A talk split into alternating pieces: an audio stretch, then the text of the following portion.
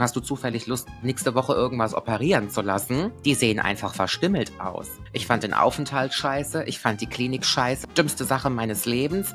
Also es gibt wirklich Menschen, die steigern sich da so dermaßen rein, dass die eine Antipathie ihrem eigenen Aussehen gegenüber entwickeln. Ich muss mich da richtig zwingen, sozial zu sein in dem Moment. Wenn heterosexuelle Männer in der Runde sitzen, weil die mich mhm. manchmal auch immer so komisch angucken. Man verliert da so die Connection zu sich selber und dann kommen so Unsicherheiten hervor aber ich möchte gerne eine Verabredung haben auf dem Hotelzimmer mit Ihnen. Und ich habe wirklich angefangen zu weinen. Ich drehe mich zu meiner Mutter um und sage, Mama, hast du das gehört, was der gerade gesagt hat? Nicolette, du siehst ja wieder traumhaft aus heute. Ich danke dir. Ich sehe heute aus wie so eine Märchenelfe. Also wirklich. Diese danke. Haare nach oben ist so Ach, toll an du? dir. Ja. Findest du? Ich habe ja Mega. keine Extensions mehr drin. Das heißt, auf meiner Rübe befinden sich noch drei Haare in fünf Reihen. Und das fühlt sich nur so an, das denkst du. Ich weiß, das, das fühlt sich nur so an, das äh, legt sich auch in den nächsten drei Wochen wieder. Aber da ich morgen einen Friseurtermin habe zum Föhnen, brauche ich die heute nicht waschen. Sie müssten gewaschen werden, also habe ich mir so eine freche Spange hier oben reingehauen. Nee, ist ganz toll. Ich bin ja sowieso Danke. aktuell total auf dem Trend, Haare nach oben, finde ich richtig mm. schön. Das, ja, Seit einem halben Jahr nur noch die Haare nach oben. Es streckt den Nacken, es macht dein Gesicht noch mal ein bisschen länger. Es ist einfach toll, macht also das liebe ich. Danke. Also du bist süß. Ich freue mich, dass wir uns so früh heute sehen. Oh, viel zu früh. It was your choice. es war mein Choice, weil mein Tag schon wieder unglaublich voll ist. Aber du bist ja sowieso auch eine Frühaufsteherin, oder? Nein. Durch den Hund und so? Also ähm, ich, ich stehe schon früh auf, so zwischen halb ja. acht und acht. Aber eigentlich ja. vor zwölf Uhr läuft der Laden ja nicht bei mir. Ja, ja, genau. Ja, ähnlich ist bei mir auch, aber ähm, ich schaff's einfach nicht aus dem Bett raus. Ne? Ich habe so eine mm. so eine Paralyse dann. Ich lieg im Bett und fange an, auf TikTok zu scrollen. Auf einmal sind oh. drei Stunden vergangen. Ich bin so froh, dass du das sagst, weil ich habe letztens noch drüber nachgedacht, ob das nicht zu meinem Problem geworden ist in den letzten Jahren, dass wenn ich wach werde, dann mache ich mir einen Kaffee, genieße die Aussicht und hänge manchmal zwei Stunden an meinem Telefon, bis dass ich meinen fetten Arsch mal in die Dusche bewege. Es ist ganz schlimm. Ich finde aber auch, das haben wir uns verdient. nee, ist nicht dein Ernst. Ja, da weißt du Bescheid. Mhm, dann kommen wir in Teufelsküche. Teufelsküche. Der Podcast für alles Unangenehme. Von und mit Candy Crash und Nicolette von Tages.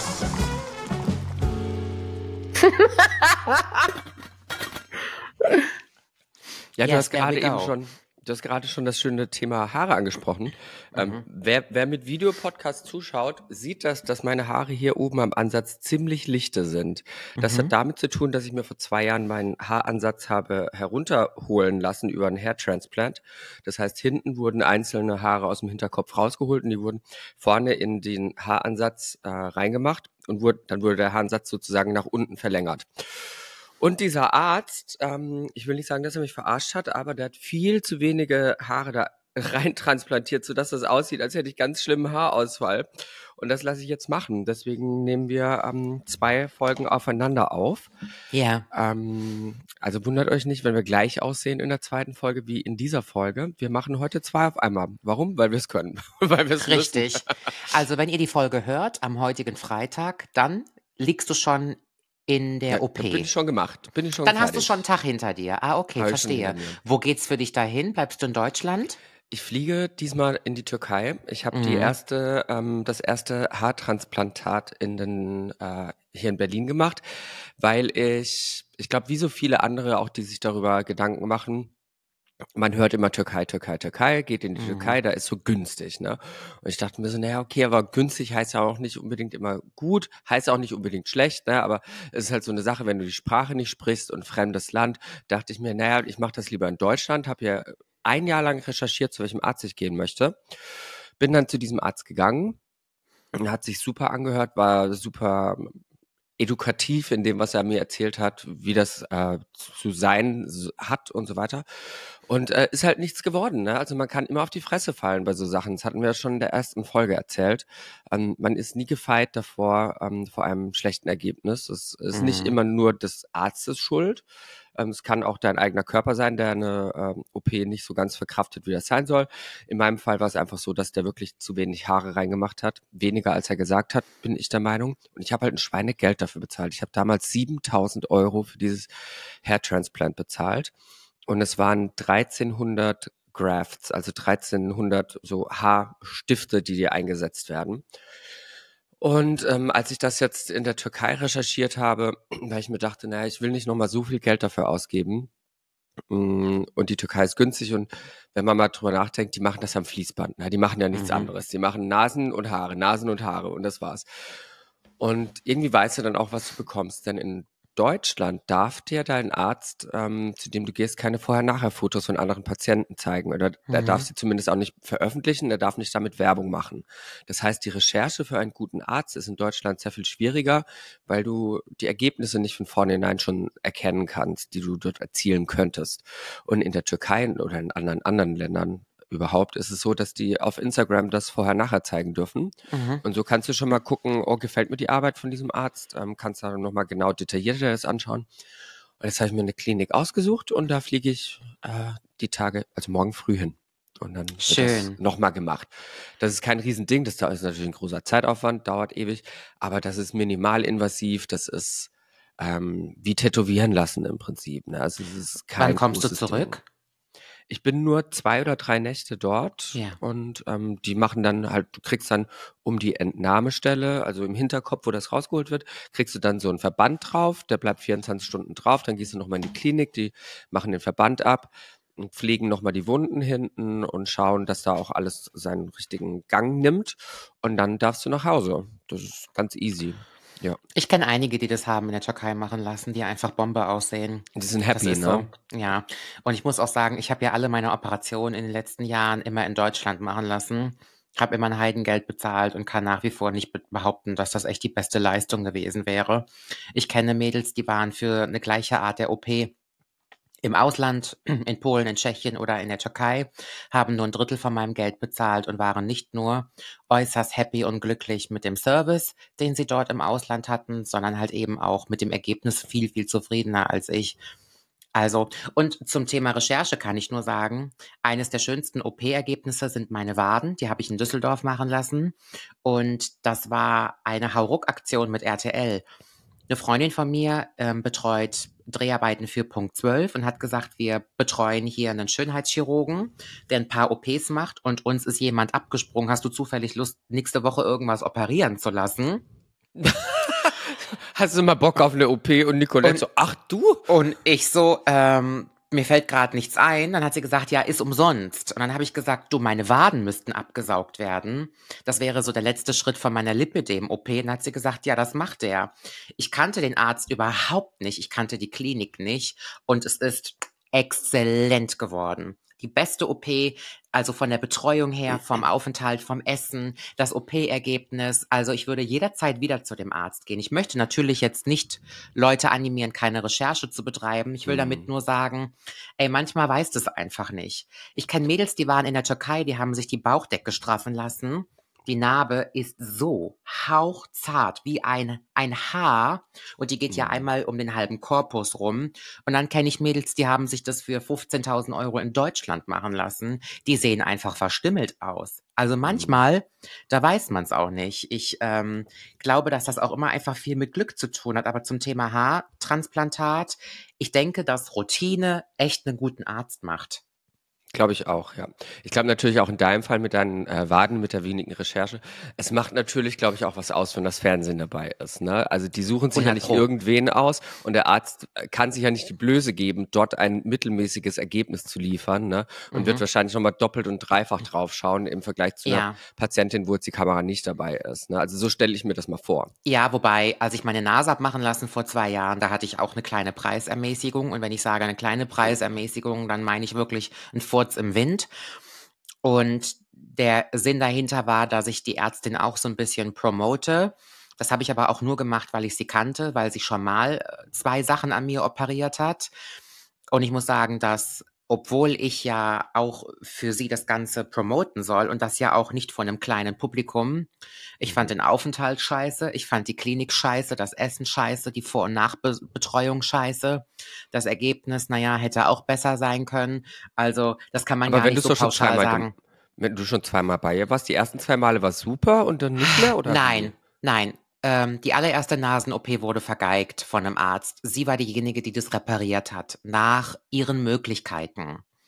Das ist allerdings auch schon zehn Jahre her und sie hat auch meine erste und zweite, nee, meine zweite und dritte Brustvergrößerung gemacht. Die hat sie großartig gemacht.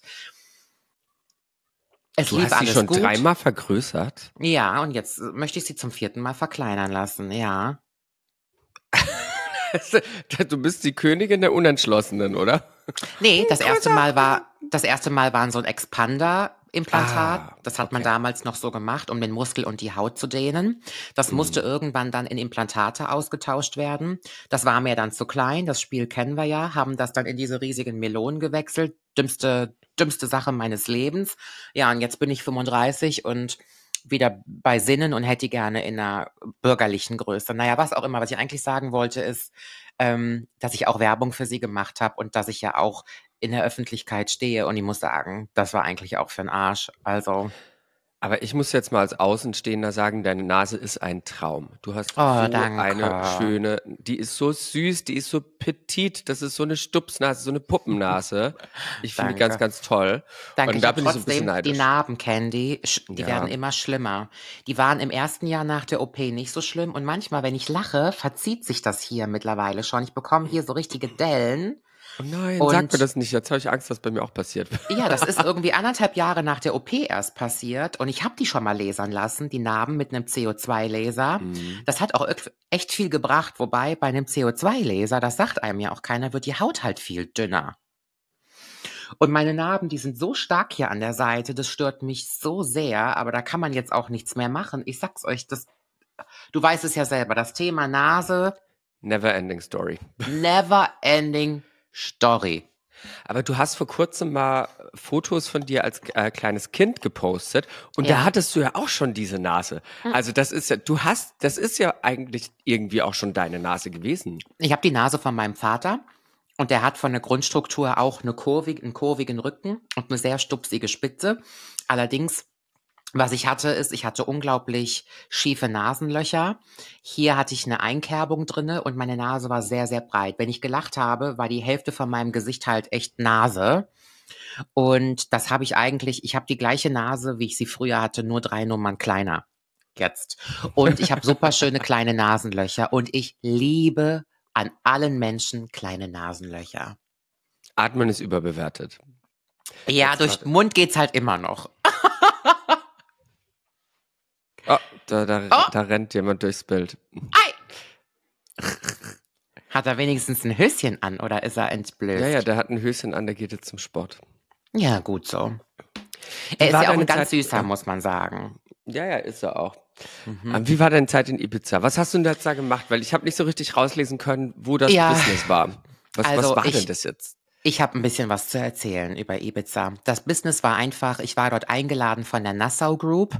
Die Nassau Group ist eine Kette auf Ibiza, die haben Hotels, Restaurants, Beachbars und die wollten, dass ihre ähm, Läden promoted werden und haben deswegen aus ganz Europa Influencer eingeladen. Ich habe quasi Deutschland äh, repräsentiert und falls sich jetzt jemand fragt, wie die auf mich kommen, ich bin ja keine Travel-Bloggerin, warum die ausgerechnet mich eingeladen haben, das wussten wir auch die ganze Zeit nicht. du die geilste bist. Ja, ich habe dort mal vor Ort gefragt und die haben einfach gesagt, ach, wir haben dich irgendwie im Internet entdeckt und fanden deinen Auftritt ganz schön. Da habe ich gedacht, wow, da zählt doch noch so ein bisschen Personality.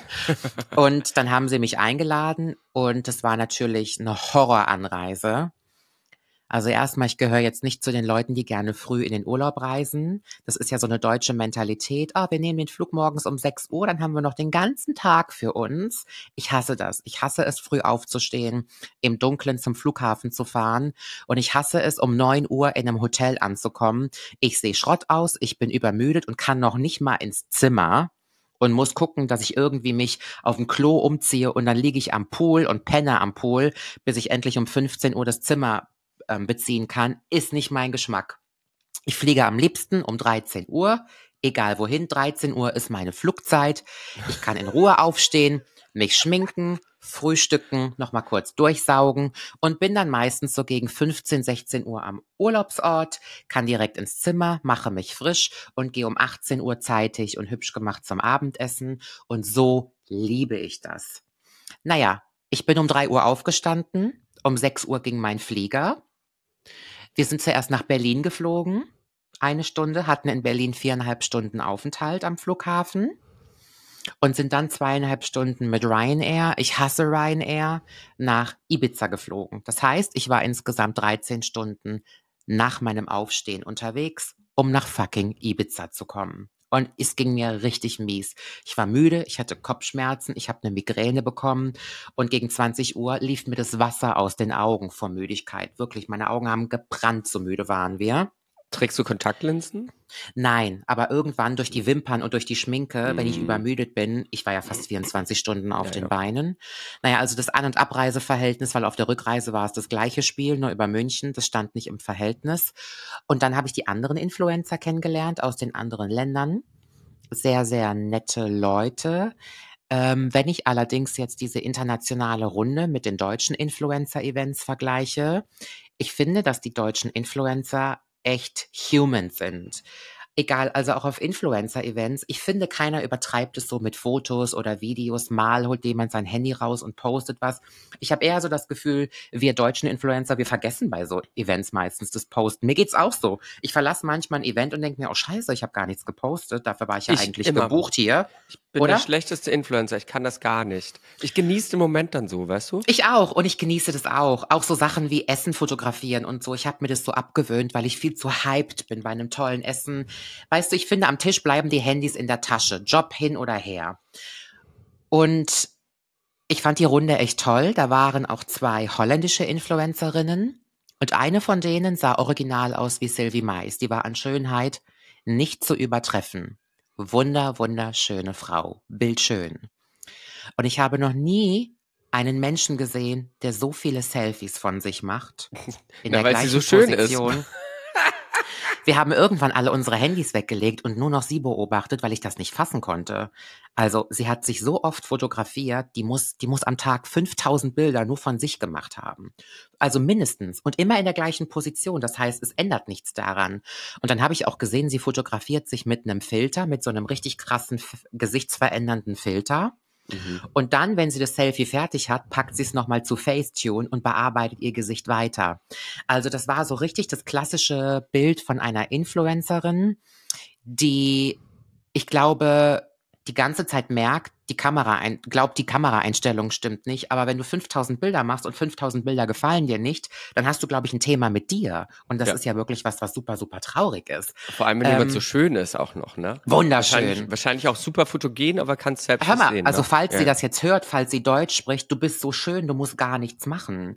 Und ich habe das auch die ganze Zeit gemerkt. Wir wurden ja auch selber von Kameras begleitet und gefilmt und das war ihr überhaupt nicht recht, weil sie Angst hatte, sie sieht nicht gut aus. Also es gibt wirklich Menschen, die steigern sich da so dermaßen rein, dass die eine Antipathie ihrem eigenen Aussehen gegenüber entwickeln. Naja, ansonsten, wir haben wunderbar gespeist, wir hatten luxuriöse Unterkünfte, wir haben Austern gegessen, Kaviar gegessen, Champagner getrunken. Es war wirklich ein Traum. Ich bin super dankbar. Hätte das Ganze noch eine Woche fortsetzen können.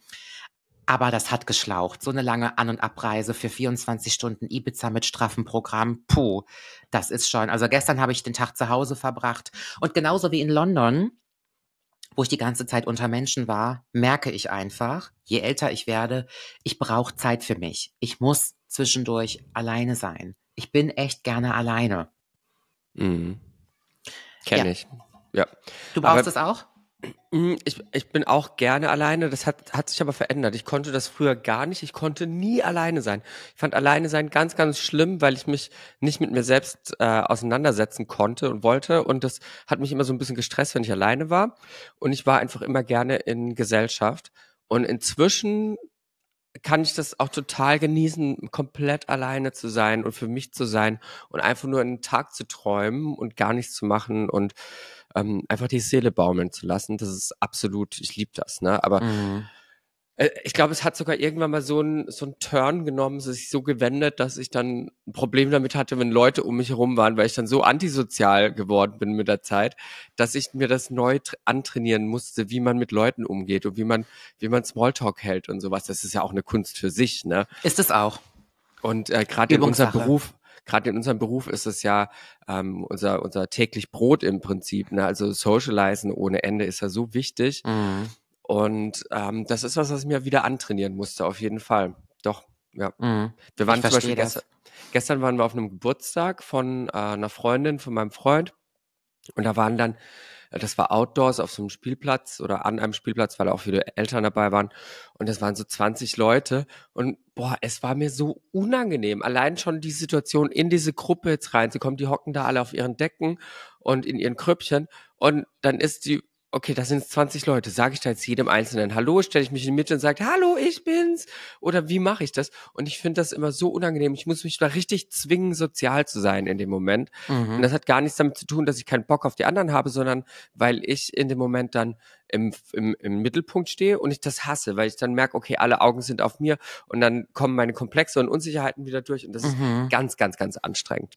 Ich aber ich krieg so, das immer hin, aber es ist anstrengend. Ich weiß so doll, was du meinst. Und mir geht's vor allen Dingen auch so, und da sind wir wieder bei einem Thema, wenn heterosexuelle Männer in der Runde sitzen, weil die mich mhm. manchmal auch immer so komisch angucken. Genauso aber auch Leute, die mich dann irgendwie aus der Öffentlichkeit kennen. Ich weiß nicht, ob ja. es dir auch so geht.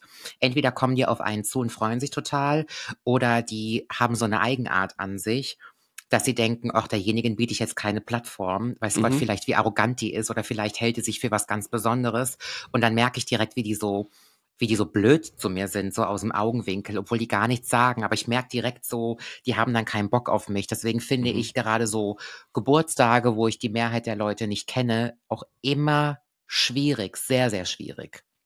Aber ja, das ist das, was du sagst. Man verliert da so die Connection zu sich selber und dann kommen so Unsicherheiten hervor.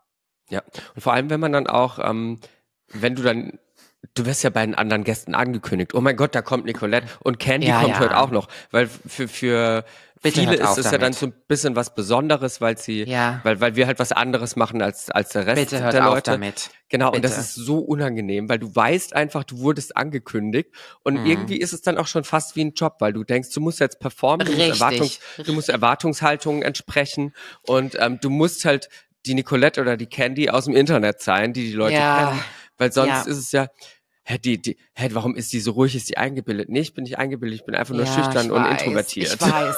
Wir haben letzte Woche drüber gesprochen, als wir über meinen London-Aufenthalt geredet haben. Ich bin dort natürlich auch angekündigt worden.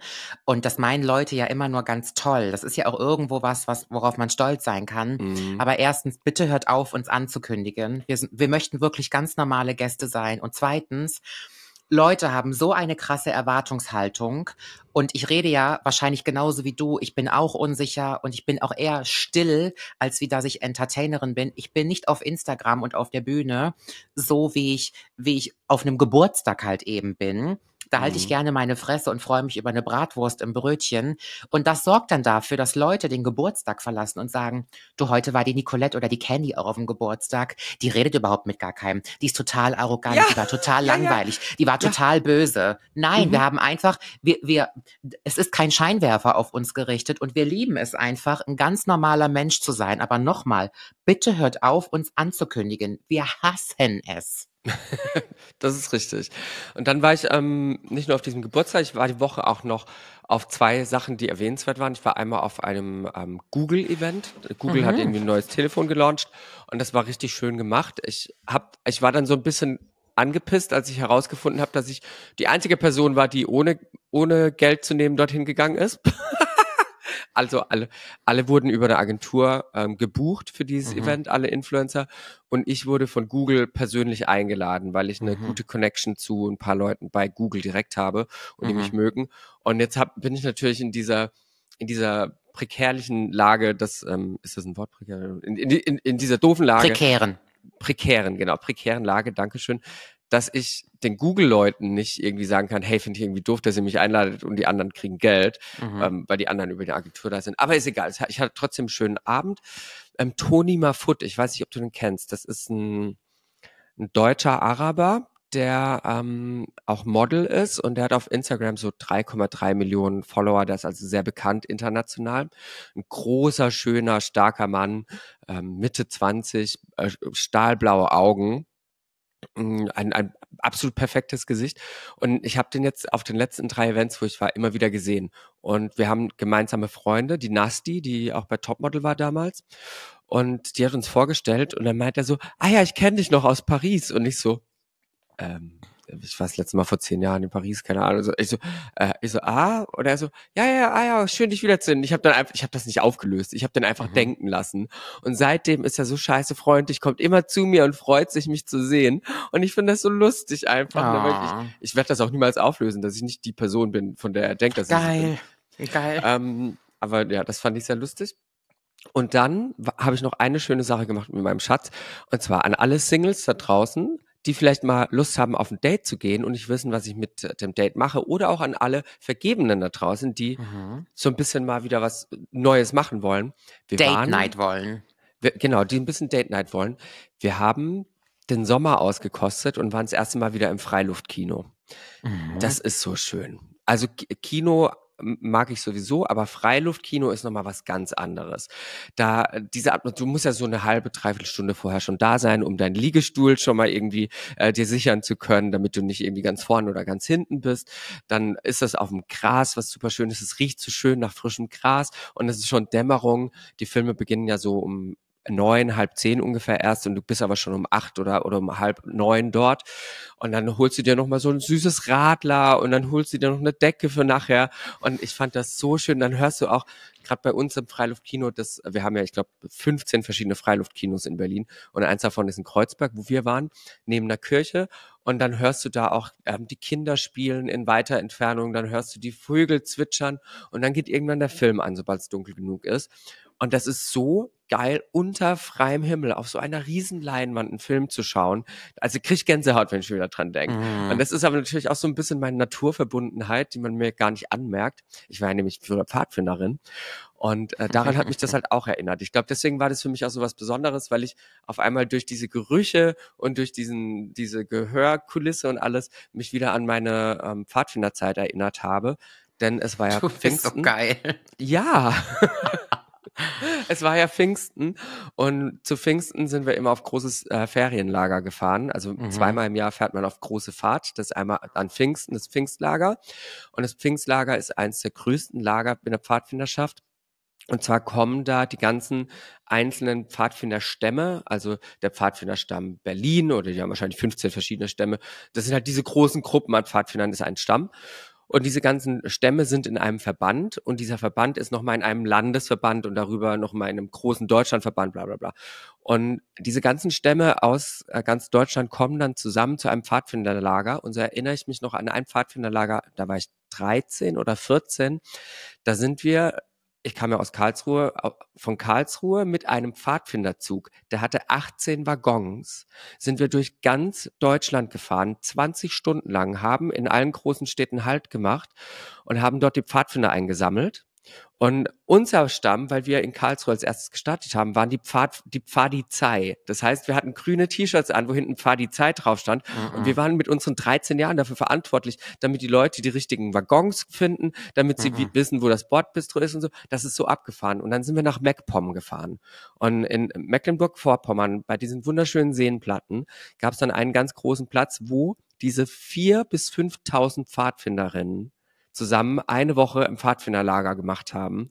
Und das ist eine der schönsten Erfahrungen meines Lebens. Und ich bin so froh, dass ich das gemacht habe. Meine Kinder werden das auch auf jeden Fall machen müssen, weil das so geil ist, wenn du mit 13 Jahren du bist ja so ein kleiner Stöpsel und denkst, dir gehört die Welt. Und natürlich sind mhm. da auch ähm, 18-Jährige dabei, die irgendwie so ein bisschen Auge auf dich haben, aber Trotzdem geht es ja auch darum, selbstständig zu sein bei den Pfadfindern. Und dann bist du dort in diesem Pfadfinderdorf. Das wird ein richtiges Dorf aufgebaut mit den Jurten. Also die Jurten sind diese großen Gruppenzelte, wo so 50 Leute reinpassen und dann die kleinen Zelte.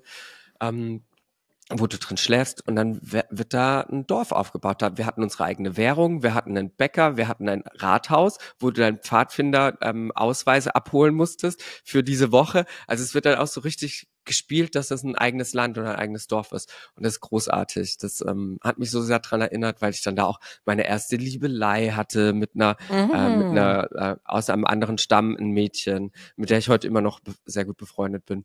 Und, äh, und das ist alles so, weiß nicht, so spannend und so toll. Hast du mal was in, in die Richtung gemacht oder ist Outdoors gar nichts für dich? Du bist ja auch gerne auch Gassi gehen und so, ne?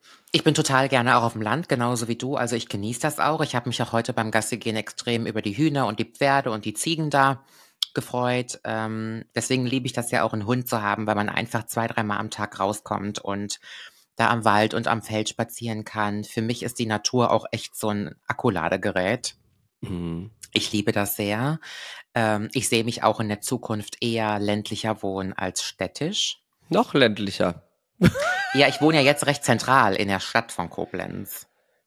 Hm. Also ich kann wirklich zu Fuß in die Stadt gehen. Ähm, Aber innerhalb Koblenz ist ja doch sowieso schon auch dörflich. Koblenz ist sehr ländlich, ja. Das ist ja. Provinz hier. Hier die ganzen Weinreben und die ganze, die ganzen Anbauten. Ähm, und ich bin nie in so einem Ding gewesen, aber ich bin mal in der Ferienbetreuung gewesen mit meiner Cousine. Das heißt, so Ferienlager. Und ich finde das echt eine schöne Sache, weil uns das riesig Spaß gemacht hat. Gerade für Eltern, die jetzt nicht sechs Wochen in den Sommerferien Urlaub haben und trotzdem irgendwie die Kinder betreuen müssen. Ich fand Ferienbetreuung echt toll, so mit den anderen Kiddies und da konnte man einiges erleben und finde das schon spitze. Aber ähm, Pfadfinder und so, das war jetzt hier nicht so das Thema bei uns. Das haben wir nicht gemacht. Mhm. Es gab ja auch, äh, weil ich glaube, in einigen Bundesländern sind ja gerade auch Sommerferien oder bald Sommerferien, geht ja bald, bald los. Mhm. Ähm, es gab ja auch immer diese, weiß ich, ob es bei euch auch gab, diese Sommerferien-Programmhefte mhm. wo du ähm, in den Sommerferien dann auch sowas wie ein, Lager besuchen konntest oder so ein Ferienlager und so weiter mhm. oder auch ähm, irgendwelche kleinen süßen Bastelkurse besuchen konntest. Mhm. Daran erinnere ich mich noch. Und ich erinnere mich noch, als wir auf dieses große Pfadfinderlager ähm, nach MacPom gefahren sind, dadurch, dass ähm, klar an Pfingsten es hat sowieso jeder das ganze lange Wochenende frei, aber dadurch, dass eine Woche ist, manche ähm, Bundesländer haben eine Woche Ferien und andere haben eben nur das lange Wochenende. Das ist ja ganz unterschiedlich geregelt. Und ich weiß noch, dass wir nur das lange Wochenende hatten und ich dementsprechend eigentlich nicht auf das Lager hätte fahren können. Und jetzt hat unser Pfadfinderverband damals sich aber darauf, darum gekümmert, dass die Kultusministerien, äh, das Kultusministerium, die Bundes, ähm, die, die Bundesministerin für Kultus und Kultur, bla bla, bla irgendwie, mhm. dass die uns einen Brief geschrieben hat, den wir dem Rektor vorlegen durften, damit oh. wir von der Schule ah. befreit wurden. So cool. Total. Das zeigt ja auch einfach, dass Kinder gar nicht so viel brauchen. Also, wenn ich das manchmal so erlebe, dass, dass Leute irgendwie schon mit ihren kleinen Kindern die dollsten Reisen machen auf die Malediven oder zwölf Stunden Flüge oder so also das ist natürlich schon schön und auch ein Erlebnis, aber so ein Kind, für ein Kind reicht auch manchmal die Nordsee oder die Ostsee oder ein Waldausflug oder irgendwie sowas.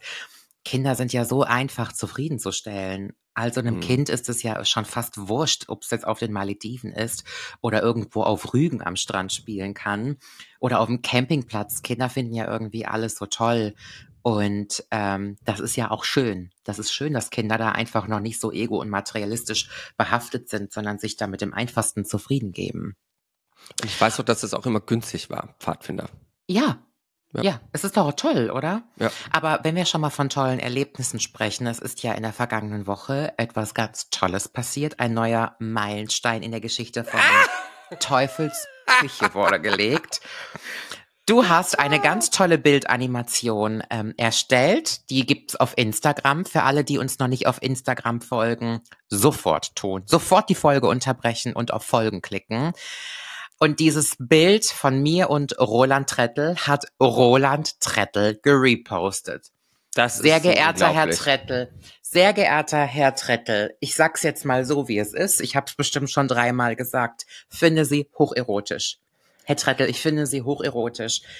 Ich würde gerne, ich würde mich freuen, wenn wir, und das wird niemals jemand erfahren, ich halte dicht, ich schweige wie ein Grab, aber ich möchte gerne eine Verabredung haben auf dem Hotelzimmer mit Ihnen. Ich mache auch alles, was Sie möchten. Sie können mich und meinen Körper benutzen. Benutzen Sie mich für was auch immer. Würdest du ihm am großen Fußzeh nuckeln? Ja, klar. Oh. Aber dann muss er das auch bei mir machen. Ich liebe das ja. Auch wenn er Fußpilz hätte? auch dann. Hat er nicht. Hat er ich glaube, Roland Trettel ist richtig, richtig reich. Ich habe mal geguckt, sein Marktwert ist 5,8 Millionen. Hä, was macht er denn noch außer diese Sendung? Äh, der, ist ein, der ist eines der be berühmtesten Köche in Deutschland. Der hat, glaube ich, ein, zwei oder drei Restaurants, die ausgezeichnet Ah. sind. Kochbuchautor. Ja, ja, unter die Gastronomen, wenn die ein gutes Restaurant haben, unterschätzt das mal nicht. Die haben richtig Patte. Und naja, aber was auch immer, ich finde ihn einfach äußerst attraktiv. Äußerst attraktiv. Jetzt pass auf, der hat das natürlich repostet, weil meine Photoshop-Künste dermaßen ausgereift sind, dass man überhaupt nicht sehen konnte, dass das eine Fotomontage war. Eben. Und dein, dein Kopf auf einem fremden Körper, das hat man nicht gesehen. Und der hat wahrscheinlich diese Markierung gesehen, hat gedacht, oh, habe ich ganz vergessen, das muss ich ja noch nachposten, ne? Von, von diesem Tag, von diesem Abend. Und Ja. hat wahrscheinlich gar nicht verstanden, was da gerade passiert. Aber ja, das hat mich doch sehr gefreut. Aber vielleicht hört er ja unseren Podcast. Es ist ja auch eigentlich der Roland Trettel-Fan Podcast mittlerweile. So ein bisschen inzwischen, ne? Also es ist Ich ja mein- keine Folge vergangen bisher. Ja, wir haben Jens Riewer abgelöst, jetzt ist es Roland Trettel. Mal gucken, wer es im Laufe der Zeit sonst noch wird. Ich muss aber sagen, dass mir das dritte Bild in der Fotoslideshow am besten gefallen hat. Du mit den Geistern und Vibratoren. Wir haben richtig geiles Feedback bekommen zur letzten Folge, möchte ich nur mal sagen. Ein Meisterwerk mal wieder. Viele von unseren Zuhörer und Zuhörerinnen, die ebenso auch bestimmte paranormale Verbindungen pflegen. Nicolette, das war, also ich sag's wirklich, ich glaube, ich muss dieses Video, das ich dir geschickt habe, mal online stellen auf unseren Instagram-Kanal. Denn ähm, ich, ich habe dir ja das Video, weißt du nicht mehr, da, da bist du frisch gelandet, hast gesagt, ich bin gerade gelandet. Ich habe das Video geschickt, wie ich das gerade Ja. schneide, unsere Ja. Folge.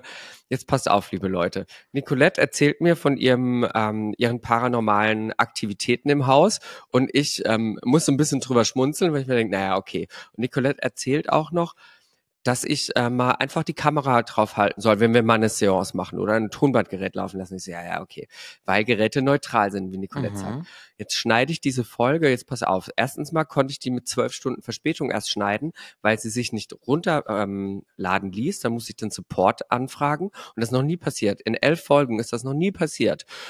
Und dann haben die gesagt, ja, wir wissen auch nicht, was da los ist. Und dann haben sie irgendwas umschalten können, damit ich es runterladen konnte. Jetzt lade ich das runter, schneide diese Folge und höre die nochmal durch. Und auf einmal haben wir eine Stelle, in der Nicolette nicht einfriert, sondern in der sie ganz seltsame Geräusche macht und in Slow Motion verfällt, um dann wieder normal in den richtigen Ist-Zustand zu kommen. Und das halt auch an der Stelle, wo wir über diese paranormalen Sachen gesprochen haben. Und es haben uns auch Leute geschrieben, dass sie ähm, komische Geräusche in der Folge gehört haben. Und ich habe das geschnitten und ich habe wirklich angefangen zu weinen, nicht aus Angst, nicht aus. Es, es, es hat mich einfach so Mhm. be beschäftigt, dass ich gedacht habe, das kann doch jetzt nicht sein. Mhm. Also Doch. ich, ich mache mich ja über sowas gern lustig und sage, das ist Hokuspokus und so. Und, und dann auf einmal passiert sowas, ne? Mhm. Und das fand ich schon einen sehr krassen Zufall. Ja, Also, aber es wow. ist, wie es ist. Also wir stehen unter Beobachtung und ich sag's euch immer wieder, dass elektronische Geräte neutral sind und deswegen können Videokameras, Fotoapparate, Tonaufnahmen einfach Dinge erfassen, die wir mit unseren Sinnen nicht wahrnehmen können. Wir haben auch ganz viele Nachrichten bekommen von Leuten, die gefragt haben, wann du das erste Mal gemerkt hast, dass du so eine Connection hast zu, zu Verstorbenen, zu Energien, zu, zu all, wie auch immer man das äh, nennen möchte Mhm. oder was das bei dir ist und wie du gelernt hast, damit umzugehen. Mhm. Also ich möchte gar nicht zu privat jetzt erzählen, aber ich komme aus einem Haushalt, wo das immer Thema gewesen ist. Mütterlicherseits. Mhm. Ähm, und meine Mutter hat nie einen großen Hehl daraus gemacht. Ich glaube, ich bin mit zwölf Jahren das erste Mal mit meiner Mutti auf einer Esoterikmesse gewesen. Und durch meine Mutter und auch durch diese ganzen, ähm, ja, durch dieses, durch dieses Hobby, was sie da hat, habe ich da ganz schnell auch Erfahrungen darin gemacht. Was ist eine Aura? Was sind Verstorbene? Ähm, ich bin zum Beispiel, ich glaube, mit 14 oder 15 bin ich bei einer Wahrsagerin gewesen, bei einer Hellseherin, die mir erklärt hat, dass ich ein Indigo-Kind bin. Und ohne da jetzt zu viel drüber erzählen, ihr könnt ja mal googeln, was Hast ein du schon In- mal erzählt, glaube ich, in, dein, Ja. in, in deiner Story. ja, ich bin ein Indigo-Kind und ihr könnt ja mal lesen, was Indigo-Kinder so sind. Davon gibt es mehr, als man eigentlich glaubt. Und würde auch heute jetzt als erwachsene Frau behaupten, dass das stimmt. Naja, auf jeden Fall, ich bin sehr, sehr früh mit dieser Materie in Berührung gekommen. Und ich war 15. Da bin ich morgens in die Schule gegangen. Wir hatten Chemie, das weiß ich noch, weil Chemie und Physik in einem extra Gebäude stattgefunden haben. Und ein paar Mädels aus meiner Klasse waren am Tuscheln und haben gesagt, sie hätten den Abend zuvor eine Seance stattfinden lassen. Und zwar das klassische Gläserrücken. Für alle, die nicht wissen, was Gläserrücken ist, wobei ich glaube, die meisten gerade in unserem Alter kennen das noch aus der Jugend. Du ähm, schneidest Buchstaben aus, das gesamte Alphabet, das Wort Ja und Nein und Zahlen, verteilst die auf den Tisch in einem Kreis und dann wird ein kleines Glas kopfüber auf den Tisch gestellt. Jeder, der teilnimmt, legt einen Finger auf das Glas und dann kannst du angeblich mit, Geisern, mit Geistern sprechen und das Glas bewegt sich in die Buchstaben, um dir eine Antwort zu geben.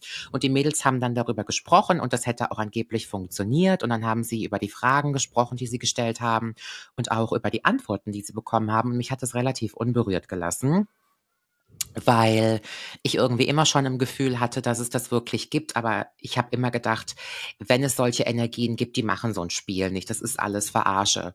Und das würde ich heute auch immer noch behaupten. Jetzt, wo ich selber Seancen mache und auch stattfinden lasse und auch weiß, wie es wirklich geht. Ich habe es von tollen Frauen gelernt, die mir das erklärt haben. Das hat nichts mit Gläserrücken zu tun. Das ist ein ganz anderer Ablauf. Und da habe ich so, also im Teenageralter bin ich das erste Mal damit in Berührung gekommen.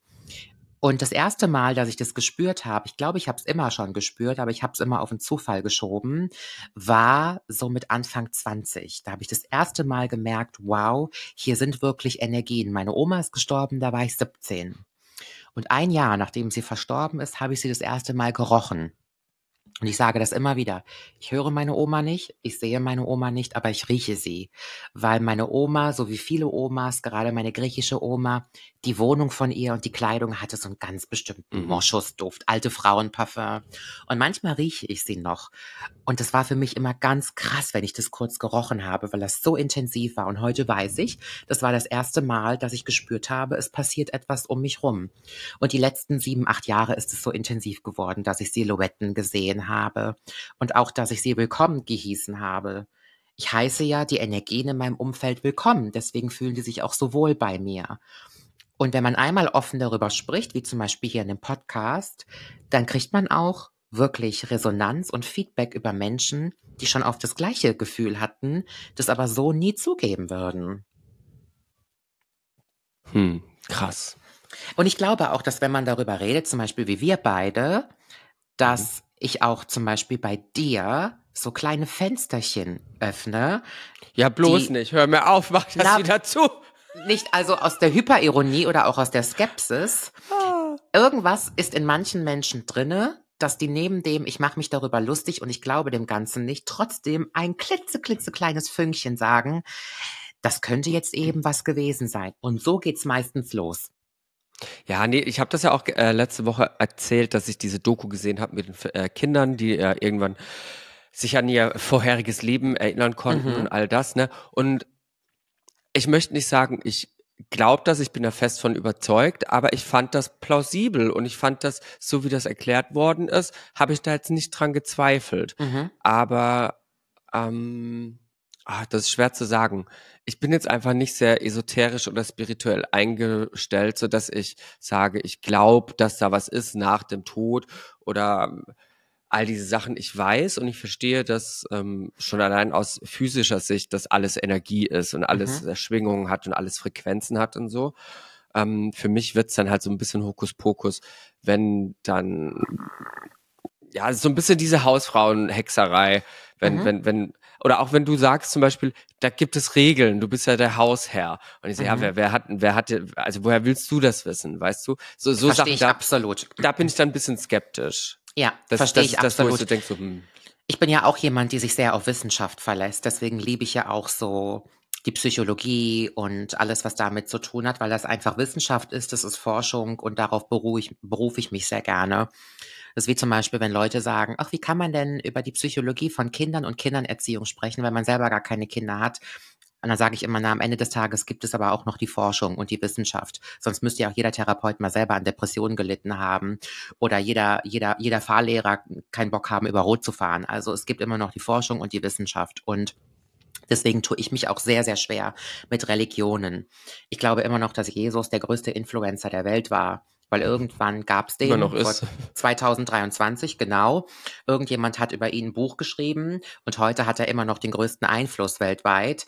Ähm, ist für mich einfach ein Phänomen. Also sollte wirklich vor 2023 Jahren irgendein Mann durch Nazareth gelaufen sein, und gesagt haben, er ist der Sohn Gottes. Heute gibt es das immer noch. Diese Menschen nennt man dann schizophren oder bipolar. Und mhm. damals hat derjenige einfach eine Stimme bekommen und heute würde man den psychologisch betreuen und unter Medikamente stellen. Nur damals wussten die Leute das nicht, haben sich davon catchen lassen. Das ist ja schon des Öfteren in der Geschichte passiert, dass ein Mann etwas gesagt hat und alle haben mitgetanzt. Und deswegen distanziere ich mich sehr von Religionen. Es liegt aber auch daran, die Esoterik hat keine Niederschrift.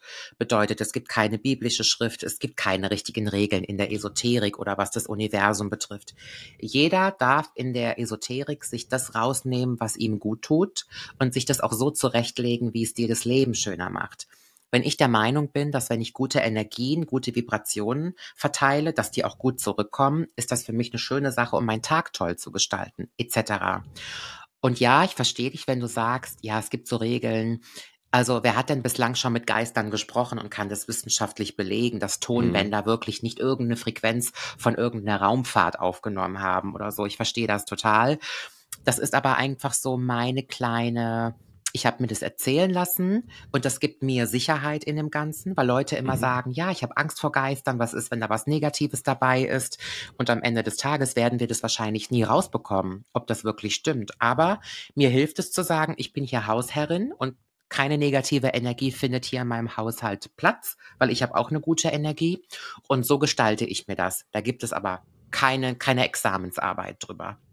Das ist wie mhm. die Geisterjäger, die mit ihren Tongeräten in alte Verliese gehen, in alte Schlösser oder in Keller und dann Fragen stellen und dann kriegen die wirklich Frequenzen auf dem Tonband. Das könnte alles sein.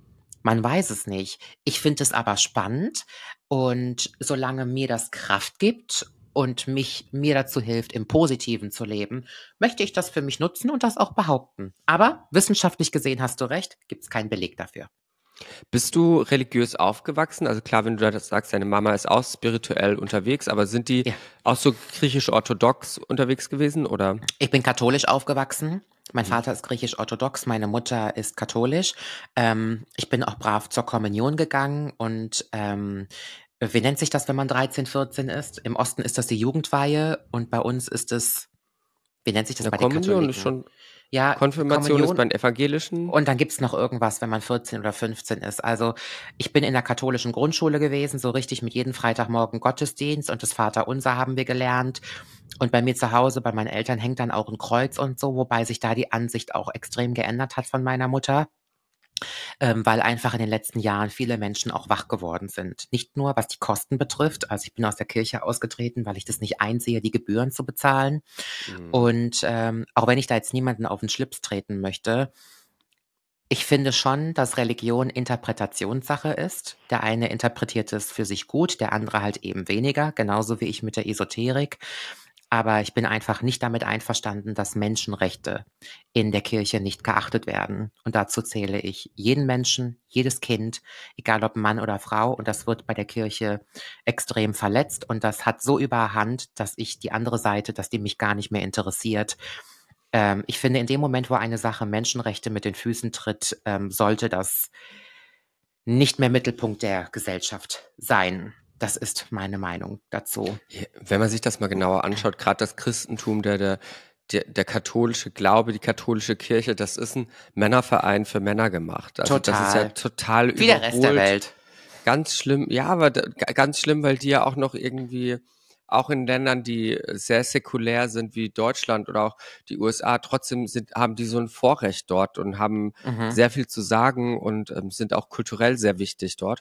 Und ich finde das einfach total störend, weil das so, ich finde das so vorsinnflutlich. Das mhm. ist so, Leute, wacht doch mal auf, glaubt doch nicht jeden Scheiß und, und ja. hinterfragt doch auch mal. Oder auch das ist auch ein Problem, das ich mit anderen Religionen habe, die dann so, ihrer äh, heiligen Schrift zu treu sind und äh, mhm. jedes Wort, das so geschrieben wurde, äh, wurde, muss auch genauso ausgelebt sein. Leute, also erstens mal sind diese Schriften hunderte oder tausende von Jahren alt, mhm. die sind mhm. noch gar nicht mehr in unsere heutige Zeit übertragbar. Das ist doch ja. eine ganz andere Lebensrealität gewesen damals als heute. Und ähm, ich, ich verstehe das nicht, wenn man so so bibeltreu sein kann und so naiv und so einfach ohne zu reflektieren und ohne was zu hinterfragen. Das verstehe Ja, ich nicht. aber ich glaube, dass deswegen Religion für viele Menschen immer noch so interessant ist, weil du in dem Moment einfach nicht selber reflektieren musst. Man kriegt sofort Und Antworten, ja. Du kriegst sofort deine Antwort, es ist da niedergeschrieben, wie du dich zu verhalten hast und wenn du dich so verhältst, dann wird alles gut im Leben und dann müssen Leute mit sich gar nicht mehr ins Gericht gehen oder ähm, irgendwie über sich selber nachdenken, weil es ist ja einfacher, wenn man eine Vorlage hat. Und ja, ich möchte gar nicht zu tief in das Thema eintauchen. Religion ist etwas, was mich extrem stört, was ich ganz, ganz furchtbar finde in dieser Gesellschaft. Ähm, am Ende muss das immer noch jeder für sich entscheiden, aber ich finde, an sich selber zu glauben in erster Linie und sich selbst zu reflektieren, sollte immer der erste Schritt sein, bevor man sich irgendwie an Schriftarten hält, die eigentlich nur eine Fortsetzung der Gebrüder Grimm ist.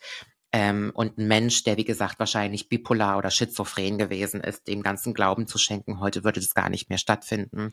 Das finde ich schon sehr riskant. Und am Ende des Tages kann ich das nur noch mal betonen. Es gibt keine Religion auf dieser Welt, behaupte ich jetzt mal, in denen alle Menschen gleichgestellt sind, Frauen wie Männer.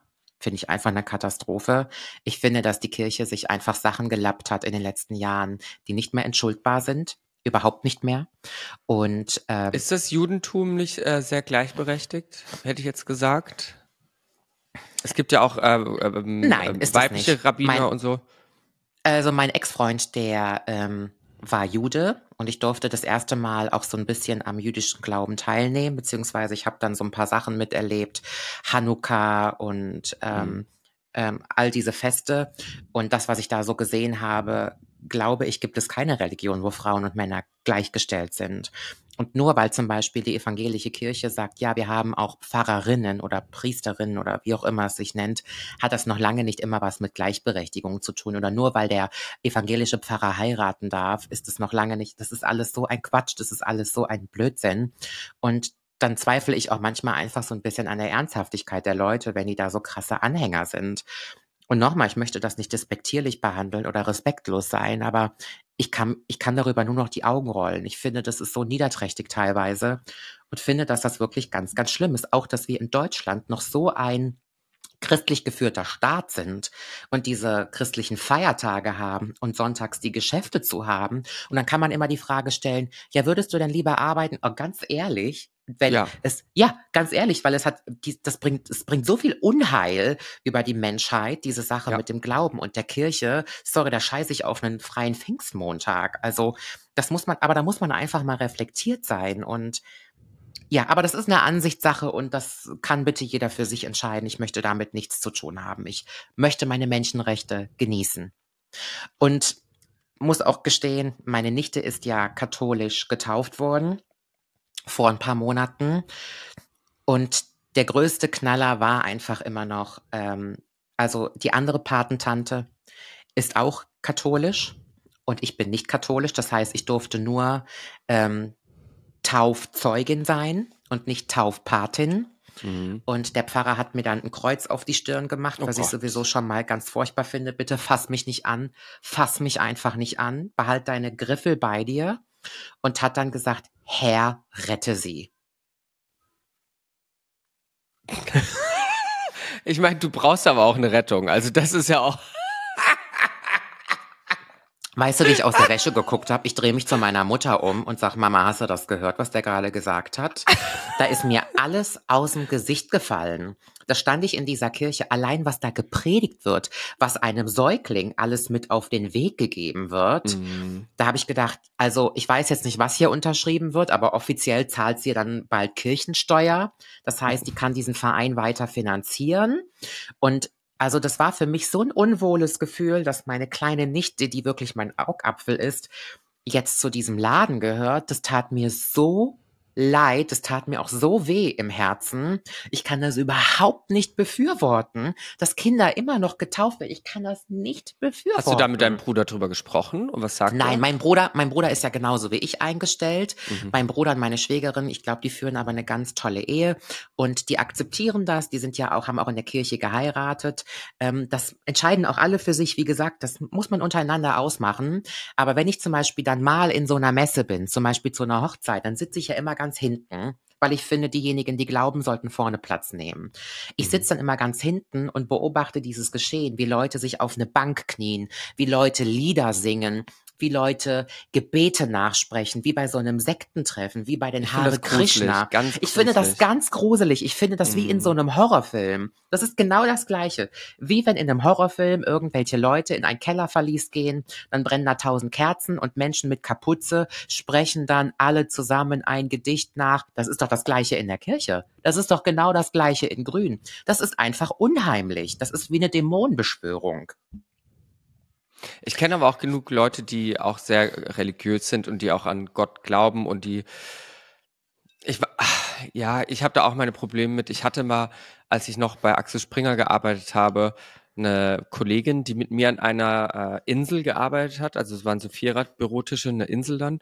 Und die saß mir nebenan. Und ähm, das ist ein ganz liebes Mädel gewesen. Nur leider war sie äh, Zeuge Jehova.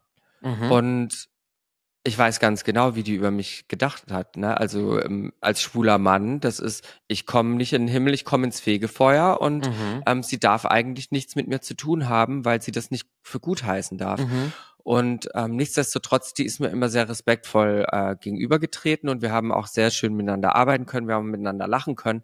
Aber das stand, finde ich, immer zwischen uns. Und ich, also die hätte sich zum Beispiel auch niemals privat mit mir getroffen. Niemals, niemals, auch wenn wir eine gute Zeit auf Arbeit haben. Und ich finde es so schade, dass Leute, weiß ich, das ist ja schon fanatisch, gerade so Zeugen Jehovas oder so, das ist ja eine gewisse äh, Fanatik schon dabei. Und das, äh, das haben wir auch. Das ist aber alles, Candy. Das sind sie ja. alle. Die einen extremer, die anderen weniger extremer. Aber grundsätzlich groß ist der Unterschied nicht. Die Christen nehmen sich immer was raus und sagen, ja, bei uns läuft es aber alles noch human ab. Tut es nicht. Mhm. Ja, ich Tut finde, in dem Moment, wo, in dem Moment, wo man für sich einfach entschieden hat, ja, ich glaube an Gott, ich glaube, dass es eine höhere Kraft gibt, bla, bla, bla, kannst du ja gerne glauben. Aber für mich wird's dann so ein bisschen spooky oder Freaky Friday, wenn du halt andauernd in die Messe rennst und so bibeltreu bist, ne? Das ist halt das, wo ich ein Problem mit habe. Wenn jemand, also das, das finde ich schon fast sogar ja. Das kann ich jetzt gar nicht sagen, unintelligent. Ja, also ich finde es auch semi-intelligent und eine Sache, die ich immer wieder als Beispiel betone, nur um mal hervorzuheben, wie Frauen und Männer unterschiedlich in den Religionen behandelt werden, ist dieser Rotz mit der Vater bringt seine Tochter zum Traualtar. Für alle, die wirklich glauben, das sei total romantisch. Es ist in keinster Weise romantisch. Es geht in der Kirche darum, dass du als Frau, als unverheiratete Frau Dreck bist. Du bist Abfall. Das heißt, die Kirche, die möchte dich dazu bringen, zu heiraten. Genauso wie der deutsche Staat allgemein es befürwortet, wenn du verheiratet bist, das ist sozial gesehen immer noch das höchste Gut. Und der Vater bringt seine Tochter zum zukünftigen Ehemann, wie gesagt, weil du als einzelne Frau, ähm, äh, nicht vergebene Frau, äh, Abfall bist und gibt dich dann von der einen Männerhand in die neue Männerhand. Vorsatz der Gehorsamkeit und der Aufopferung für den Mann und für die Familie.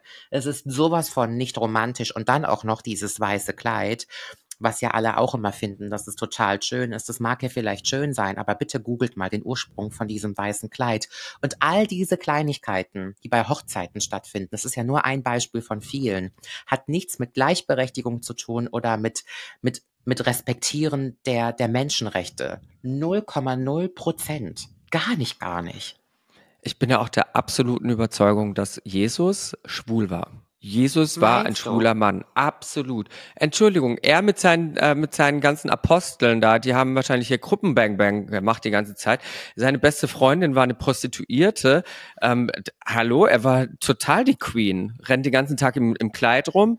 Jesus, hallo. Ja, ja, aber du siehst ja schon anhand des Beispiels, dass Maria, die Jungfrau, schwanger geworden ist. Und die Jesus hat betrogen und fertig. Die ist fremdgegangen. Führe, ja, hör dir oh. mal, führe mich nicht in Versuchung. Ach, hört doch auf. Sünde hier, Sünde da, führe mich nicht in Versuchung. Und dieser, du bist gebenedeit, da bin ich raus. Da bin ich raus. Ich weiß noch nicht mal, was das bedeutet. Du bist gebindet, google das nachher mal. Und dann bin ich raus bei der Stelle und dann möchte ich auch nicht weiter daran teilnehmen. Aber naja, ich wollte diese Folge auch jetzt nicht so ausschweifend lassen an alle, die religiös sind, an alle, die glauben, kommt bitte wieder auf diesen Satz, leid. den ich immer sage. Nehmt Dinge nicht persönlich. Wenn euch das Frieden im Leben gibt, who am I to judge? Wer sind wir denn, das zu beurteilen? Aber ich kann euch nur sagen, an sich selber festzuhalten und sich selber Stärke zu geben. Dafür braucht es keine Bibel, dafür braucht es kein Gebeten, dafür braucht es auch nicht jeden Sonntag um elf eine Messe.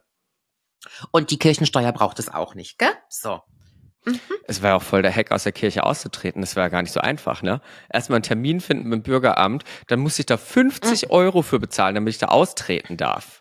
Ich habe es gemacht, als ich mich, als ich umgezogen bin und musste meine Adresse auf dem Perso ändern. Da habe ich mhm. zufällig gefragt, äh, kann ich hier auch aus der Kirche austreten? Da durfte ich ein Büro weitergehen. Das hat drei Minuten gedauert. Also ich hatte richtig Glück so, und es sparte mir, mir 20, 30, 40.000 Euro die letzten Jahre. Ja, sind ein paar Urlaube oder auch ein paar Nasen. Ja, die Kirche muss jetzt eine, ein Ding nach dem anderen abreißen, weil es keine Anhänger mehr hat. Ja, wirklich sehr schade. Sollen sie aus den Kirchen Sozialbauten machen, die werden gebraucht.